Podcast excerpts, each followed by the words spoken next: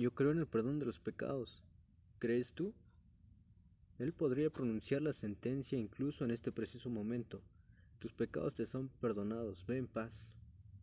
Y si Él hace esto, ningún poder en el cielo o en la tierra o bajo la tierra puede ponerte bajo sospecha, y mucho menos bajo ira. No dudes del poder del amor del Todopoderoso. Tú no podrías perdonar a tu prójimo si te hubiera ofendido como tú has ofendido a Dios, pero no debes medir el grano de Dios con tu almud. Sus pensamientos y sus caminos están tan encima de los tuyos como los cielos están por sobre la tierra. Bien, dices tú, sería un milagro si el Señor fuera a perdonarme. Eso es correcto. Sería un milagro supremo, y por eso mismo es muy posible que esté dispuesto a hacerlo, pues Él hace cosas grandes e inescrutables que no esperamos.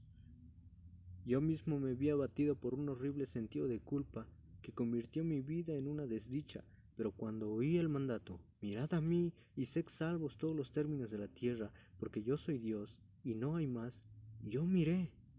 Y en un instante el Señor me justificó. Lo que vi fue a Jesucristo hecho pecado por mí, y esa visión me proporcionó descanso.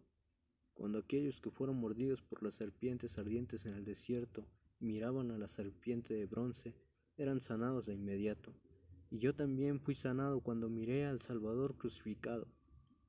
El Espíritu Santo, que me dio la gracia para creer, me dio paz a través de creer.